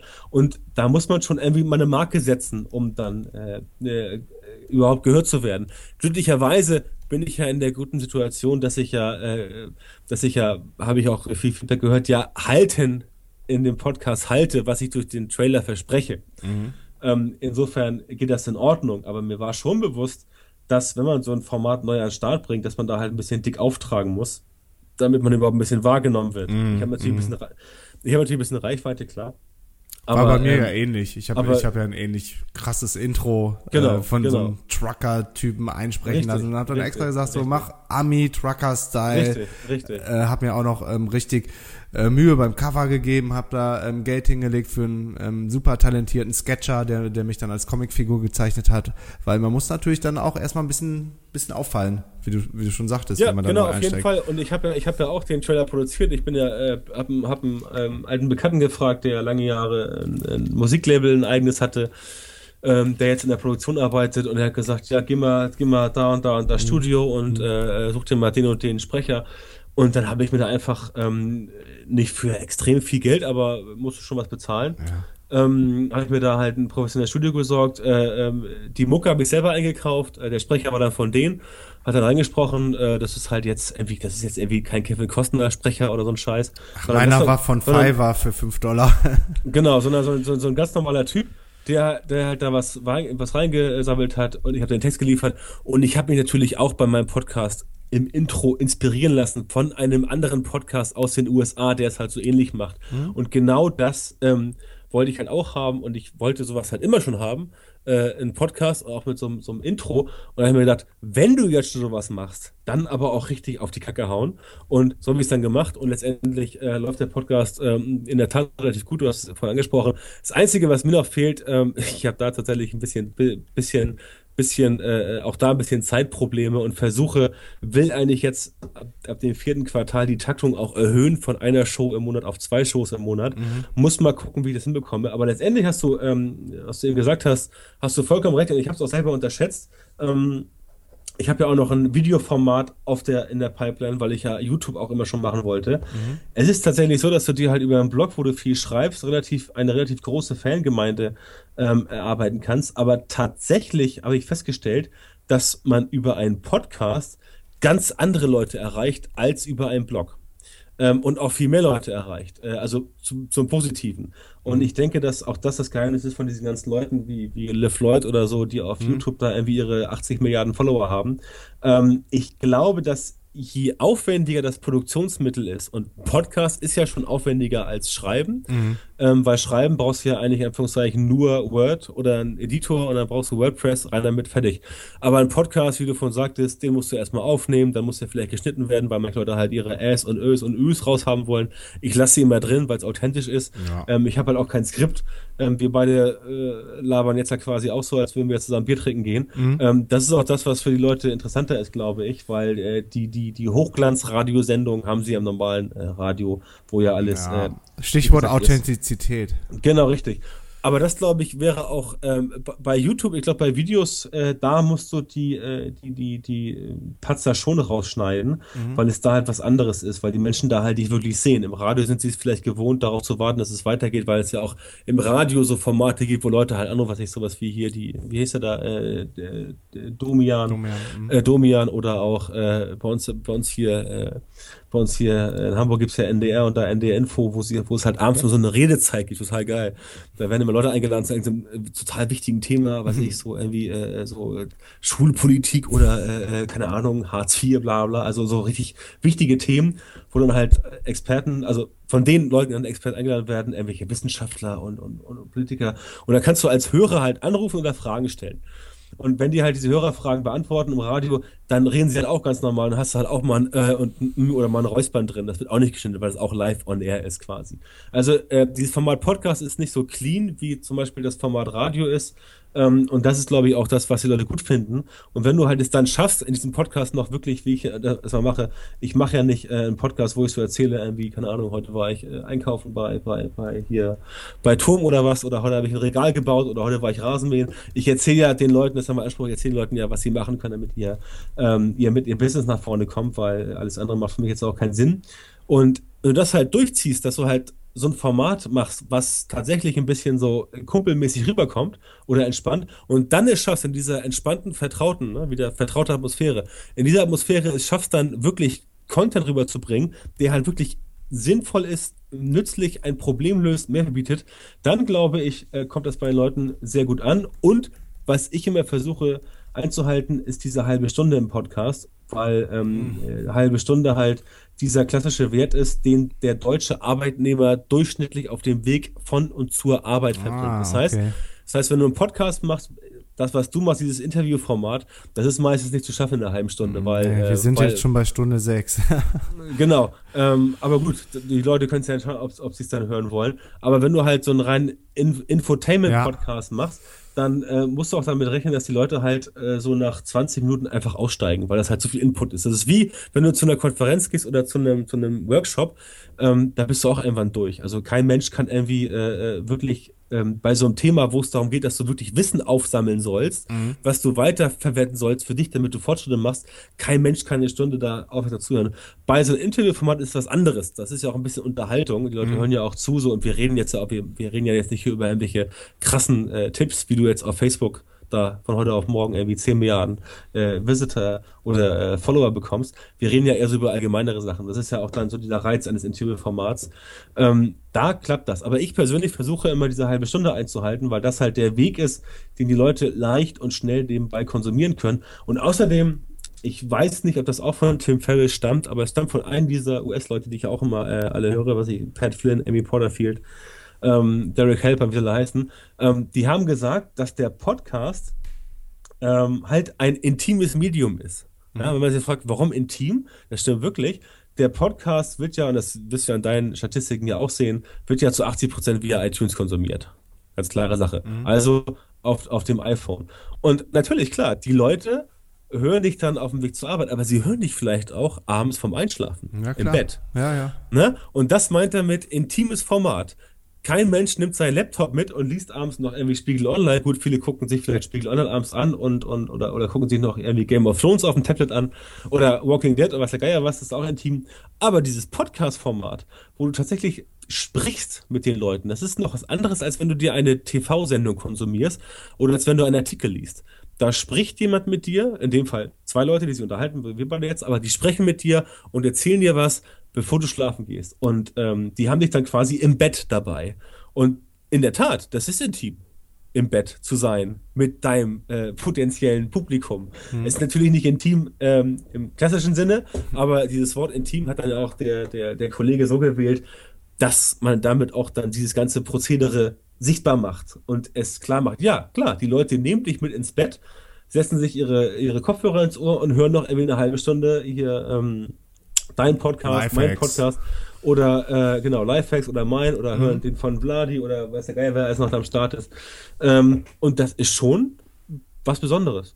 Absolut. Aus, aus, aus dem Grund denke ich, dass dieses Format ähm, so spannend ist. Und aus dem Grund glaube ich auch, dass Podcasting zurzeit wieder so eine kleine Renaissance erlebt, weil ähm, mhm. gefühlt für mich macht es immer mehr. Das war vor einem Jahr noch nicht so. Nee, auf keinen Fall. Und es gab ja, glaube ich, schon mal so Ende, ähm, also 2008, 2009, 2010, glaube ich, schon mal in Amerika so eine ja, krasse ja, genau. Welle von Podcasts. Das hatte dann wieder abgenommen und genau. gefühlt genau. hat das so seit einem Jahr dann wieder Fahrt aufgenommen, als dann auch Tim Ferriss ähm, regelmäßig angefangen hat zu podcasten und bei uns jetzt in Deutschland seit, keine Ahnung, auch gefühlt so einem halben Jahr. Und gerade in Amerika gibt's ja auch krasse Beispiele, dass Podcasting immer mehr in der Mitte der Gesellschaft ankommt als das ein Barack Obama, glaube ich, auf einem privaten Podcast war. Ähm, der Schwarzenegger war bei Tim Ferriss auf dem Podcast. Ja, das, das war geil. Das war eine richtig geile Episode. Und äh, gerade in diesem Interviewformat, wenn man so ein bisschen plaudert, kriegt man, glaube ich, mitunter viel mehr aus den Leuten raus, als wenn du vorhin ein Skript schickst und dann genau fragst ähm, oder genau durchgehst, welche Fragen werden gestellt. Du gehst dann in eine Maske, wirst gepudert und hast dann einen Fernsehauftritt irgendwo. Ähm, insofern finde ich das, glaube ich, auch ein, ein, richtig starkes Format und bin gespannt, was da noch alles passiert. Genau, musst du natürlich auch, auch bereit sein für sowas. Ne? Also du musst jetzt, du musst wissen, dass wenn du zum Beispiel, wenn du jetzt einen Politik-Podcast hättest mhm. und du hättest da irgendwie, keine Ahnung, ähm, hier, äh, wie nehmen wir da mal, ähm, äh, hier unseren, Bei äh, uns. Äh, unseren Olaf Scholz hier aus Hamburg, der Bürgermeister zu Gast, der wird natürlich mit dir vielleicht einen netten Plausch halten ohne Skript, aber der, die Menschen sind ja alle rhetorisch 100% trainiert. Ja, der wird, natürlich, der, Bereich, wird natürlich, ja. der wird natürlich genau wissen, was er sagt und den würdest du auch nicht aufs Glatteis führen können. Ich meine, das versuchst du ja auch nicht, aber nur als Beispiel, wenn du einen Politik-Podcast hättest, würdest du vielleicht versuchen, aus den Leuten was rauszukitzeln, was sie halt anderswo nicht sagen, ja. um sie zu besprechen. Und ähm, ja, das ist auch wieder der Reiz des Podcasts, dass äh, die meisten Leute das halt tatsächlich auch da wieder authentisch benutzen, äh, spontan und halt nicht mit Skripten arbeiten. Ähm, ich persönlich bin ja ein großer Fan von Amy Porterfield. Ähm, und die hat ja ihre ersten, glaube ich, 10, 15 Podcasts in den USA wirklich so gemacht. Die hat das geskriptet. Die hat, also, hat mhm. genau aufgeschrieben, was sie halt äh, erzählen wird oder das vorgelesen. Und nach der 15., 16. Episode hat sie dann gesagt, so Leute, ähm, die, die, die Kritik, wo Leute sagen, dein auswendig gelernter Podcast, der ist inhaltlich gut, aber er klingt total scheiße. Ja, da hat sie dann gesagt, so, ab jetzt erzähle ich einfach so, weil, weil sie einfach gemerkt hat, dass dieses Aufgesetzte, dass die Leute halt das erkannt haben. Ja. Also, sie haben erkannt durch die Aufnahme, dass es halt abgelesen ist. Mhm. Und sie hat gesagt, das wollten die Leute, die sie gehört haben, nicht, weil man das offensichtlich im Radio ähm, vielleicht so kennt.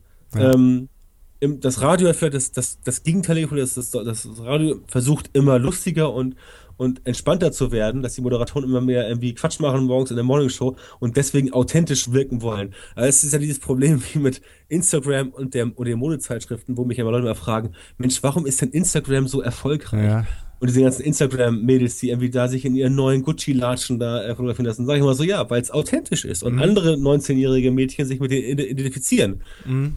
Und dann sagen sie immer so, ja, aber die haben doch die Modezeitschriften. Sage ich, aber die, die Modezeitschriften sind aber nicht echt. Das sind inszen inszenierte, gestellte Fotos, die von Mode auf Film beauftragt wurden. Mhm. Und Instagram sind halt überwiegend Leute, die tragen halt so Adidas-Sneaker, weil sie es geil finden. Ja, und das sind und das halt dann auch Leute wie du und ich. Also die Menschen können sich viel besser, gerade die, die, äh, die Jugend, jetzt die Teenager, die danach kommen und Generation Y, die können sich viel besser mit, mit äh, den Leuten identifizieren, die nicht so polished sind und nicht in der Maske waren Richtig. und vielleicht auch mal einen Pickel Richtig. haben oder ein, äh, auf YouTube einen Vlog, einen Vlog haben und jeden Tag aus ihrem äh, Leben berichten und da geht auch nicht alles gut, aber das ist einfach authentisch und mal sind die fertig und haben Hangover genau. und dann genau. äh, machen die trotzdem ihren Vlog.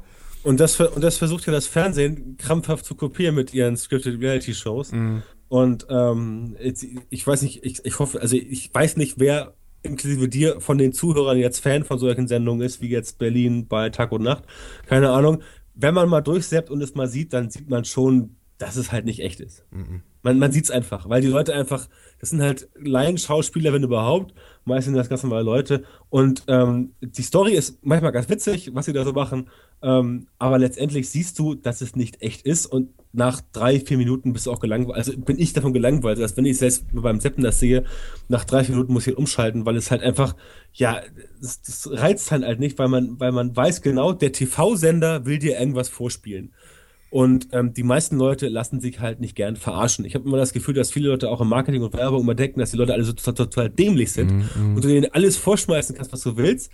Du kannst den Leuten eine Menge äh, geben und viel nehmen sie auch auf, aber die Leute merken ziemlich schnell, wenn sie für dumm verkauft werden sollen.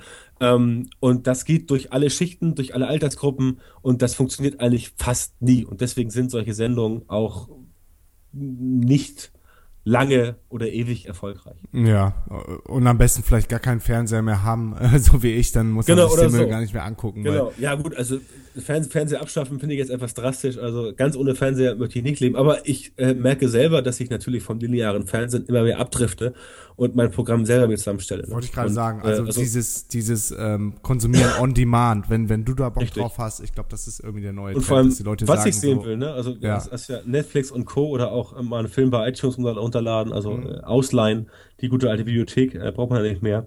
Das ist halt das, was ich halt mache, aber ich äh, äh, guck fast, also ich muss zugeben, als, als jemand, der halt schon 40 äh, Jahre alt ist und mit Stefan Raab quasi aufgewachsen. Mhm. Ich gucke immer noch ganz gerne TV Total und deswegen wird er mir auch sehr fehlen, wenn er damit aufhört. Das meine ich wirklich ernst, weil ich immer die Viertelstunde äh, Stand-Up-Comedian, die er zu Anfang macht, immer sehr witzig finde bei äh, Stefan Raab. Das ist auch nicht jedermanns Sache, ist Geschmackssache, aber das fand ich immer sehr witzig. Aber ansonsten, außer vielleicht mal eine Weltraum-Doku auf NTV, so mhm. nachts, um zwei, nachts um zwei, fällt mir nicht mehr viel ein, was ich noch im linearen Fernsehen gucke. Ähm, eigentlich mittlerweile schon fast nicht mal mehr Nachrichten, weil da auch immer dasselbe ist. Ja, und die Nachrichten. Das ja auch so skriptet. Und, und die Nachrichten halt auch versuchen müssen, immer noch dramatischer mhm. zu berichten und immer noch einfühlsamer zu berichten, weil man sonst halt nicht mehr einschaltet. Und ähm, dann muss ich sagen, dann lese ich es lieber auf meiner, äh, auf meiner Nachrichten-App, weil da steht es meistens etwas weniger gewertet und etwas mehr äh, objektiv drin.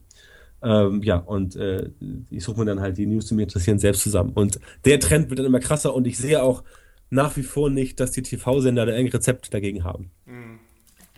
Das ist echt krass, was die an Kohle verbrennen und Aufwand betreiben, ähm, um so einen Sender am Laufen zu halten oder überhaupt ja. eine Sendung zu produzieren. Ja. Äh, Feli und ich waren ja letztes Jahr bei, bei Stern TV live in der Sendung.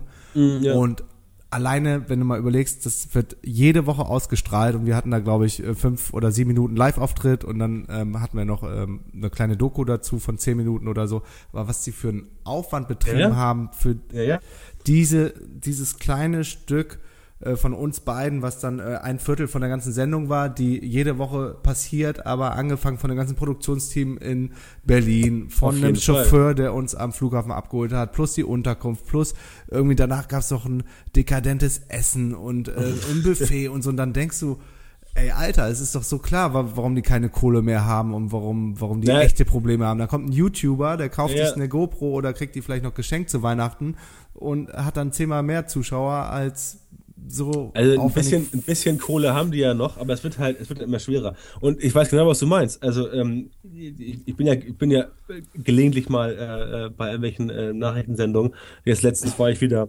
Ähm, Anfang August war ich bei RTL hier, RTL Nord Live fürs Regionalfernsehen, mhm. ging es halt um Instagram. Mhm. Und dann sitze ich da halt mit einer netten Volontärin, die mich interviewt, ein Kameramann, ein Tonmann. Mhm. Ne, bei RTL hier in Hamburg im Straßenbahnring sitze ich da.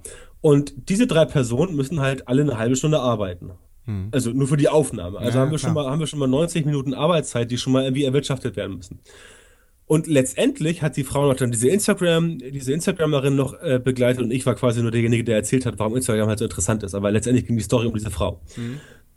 Ich habe also ein Interview gemacht, unabhängig davon, dass von meinen sieben, acht Minuten, die ich erzählt habe, zehn Sekunden übrig blieben, das ist ja, ja immer so im Fernsehen, ja, ähm, war der gesamte Artikel, glaube ich, zwei Minuten lang. Mhm. Und für diese zwei Minuten im Regionalfernsehen, wo halt auch natürlich Reichweite hast, in Hamburg, Schleswig-Holstein, Niedersachsen ist ja auch, aber hast halt nicht so viel wie bei Stern TV jetzt bundesweit. Ähm, oder wie ich bei der Tagesschau damals oder bei RTL oder im ZDF. Aber die haben da so einen Aufwand getrieben für diese 120 Sekunden, Wahnsinn, ne? wo ich mir mal denke, so, äh, ja, ihr habt jetzt da eine Instagramerin vorgestellt, da war ein, in Anführungszeichen, Experte, von denen so benannt, der halt erklärt hat, was Instagram ist und äh, das war's dann. Den kannst du dir in der Mediathek angucken noch ein paar Wochen und das ist alles, ist auch alles fein und super und das hat auch seinen Mehrwert. Aber letztendlich, drei Leute haben mich da betüdelt und diese Volontärin musste ja auch noch diese, diese Instagram-Frau Interview, mit der sind sie unterwegs gewesen, da in Eppendorf, haben da Fotos gemacht und, und da waren ja auch wieder der Kamera- und Tonmann mit und wahrscheinlich noch ein Lichtmann, weil sie draußen waren, keine Ahnung, weiß ich nicht. Und noch ein ähm, Regieassistent, Regieassistent und noch, Regisseur ein Ü-Wagen und, und, bla bla, also summa summarum haben, glaube ich, in diesem Beitrag irgendwie drei Leute eine Woche gearbeitet. Ja, das, also mhm. ich weiß nicht, wie das, ich, ich weiß nicht, wie das im Fernsehen läuft mit den Werbeeinnahmen, aber äh, da muss schon ziemlich viel Kohle reinkommen, um sowas bezahlen zu können. Habe ich mir auch gedacht, habe ich mir auch gedacht.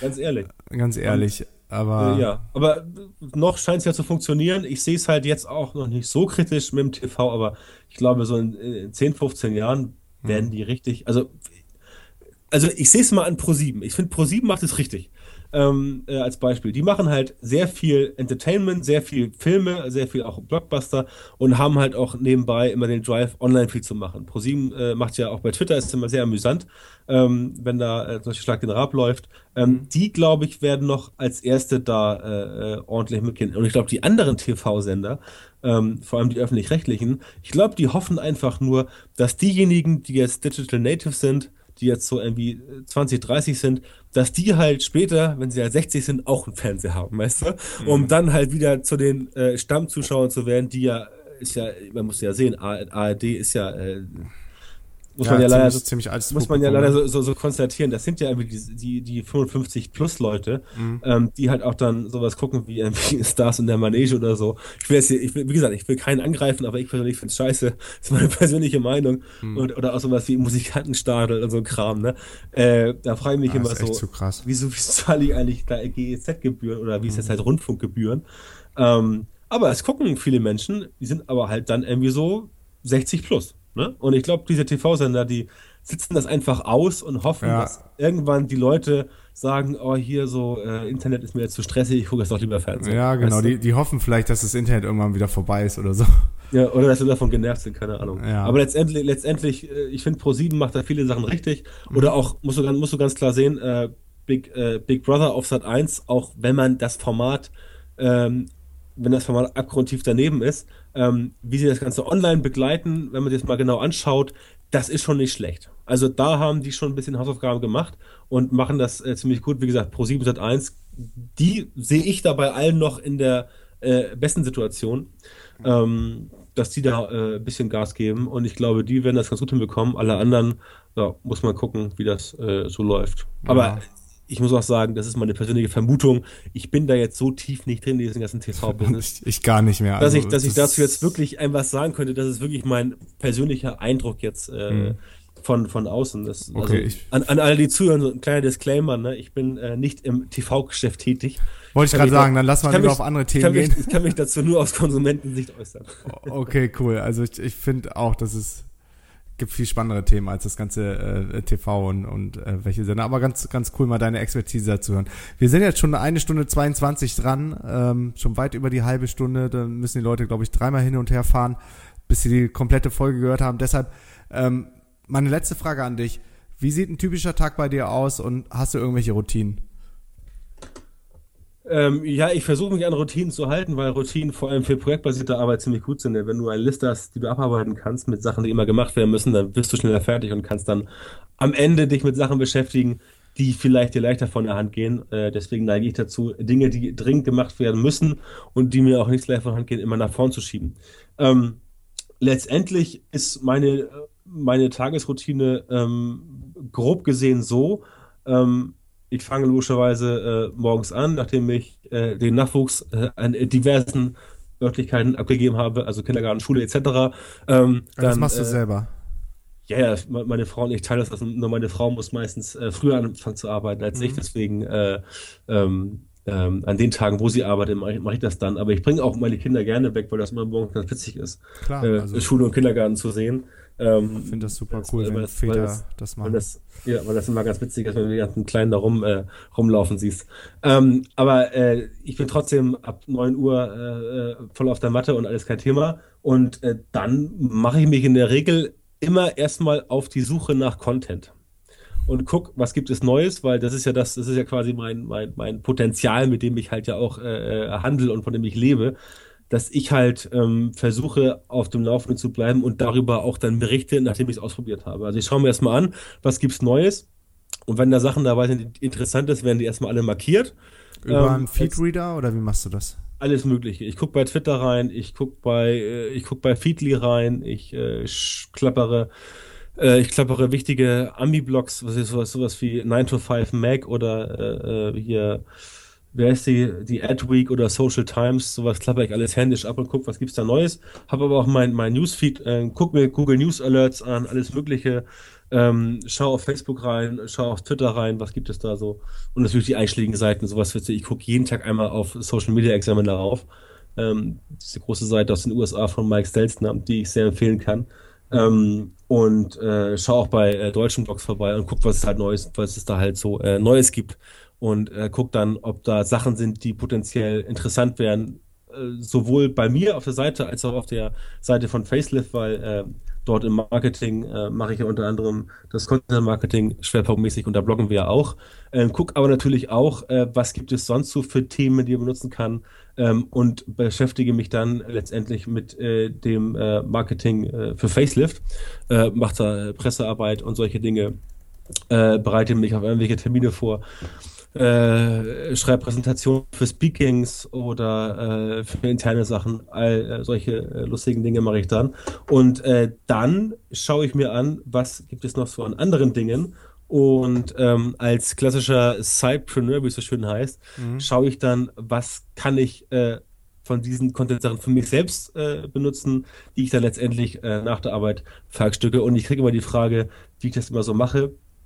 Es ist tatsächlich so, dass ich nach äh, nach irgendwie zehn Jahren, in denen ich jetzt mit schreibenden Publikationen zu tun habe, die ich selber veröffentlicht habe, dass ich tatsächlich relativ schnell schreiben kann mittlerweile. Also so ein längerer Text dauert äh, bei mir nicht so lange, der ist relativ schnell gemacht, deswegen habe ich halt noch relativ äh, die Zeit, um das zu machen. Ähm, ansonsten äh, beschäftige mich tatsächlich relativ viel mit Content, ähm, gucken uns auch bei uns im Team immer an, welche Marketingmöglichkeiten können wir für unser äh, Produkt verwenden und gucken dann da an, was kann gemacht werden. Ähm, ja, und dann ist so ein Tag auch relativ äh, schnell äh, wiederum. Äh, ich beschäftige mich dann noch mit solchen Dingen wie eigene Podcasts aufnehmen, ähm, äh, äh, versuche weiterhin äh, Produkte zu konzeptionieren und zu äh, produzieren wie E-Books oder Videokurse und nehme dann auch abends oder am Wochenende äh, auf Termin gelegentlich die Zeit, dann ähm, ein paar Personal Coachings zu machen, wenn da Kunden am Start sind. Ansonsten ähm, Speakings und sowas mache ich natürlich äh, als Facelift-Mitarbeiter und versuche dann auch mal solche Speakings zu machen, wo ich dann auch das Produkt ein bisschen präsentieren kann, damit da entsprechend auch äh, ein bisschen Leads reinkommen. Sonst macht es ja keinen Sinn. Aber letztendlich ähm, ist der Tag halt von Content geprägt und deswegen habe ich da jetzt kein so starres Muster. Ähm, es sei denn, es sind wirklich so äh, Sachen, die administrativ verhackstückt werden müssen. Mhm. Ne? Cool. Sau das, spannend. Ich das glaube, das so. Äh, war jetzt ein krasser, ein guter Rundumschlag zum Thema Online-Marketing, Internet-Marketing, Schlag mich tot Marketing. Genau. Aus über 20 Jahren und gerade auch was aktuell angesagt ist. Vielen, vielen Dank in den Norden nach Hamburg. Du, sehr gerne, hat mich sehr gefreut. Und ähm, ja, wenn ich wieder in Berlin bin, treffen wir uns auf ein Bierchen und quatschen über alles weitere. Viel Ja, Erfolg noch das mit deinem Podcast Das machen wir. Danke dir auch. und wir hören uns. Danke, Alles Björn. klar. Jo, danke. Tschüss. Ciao.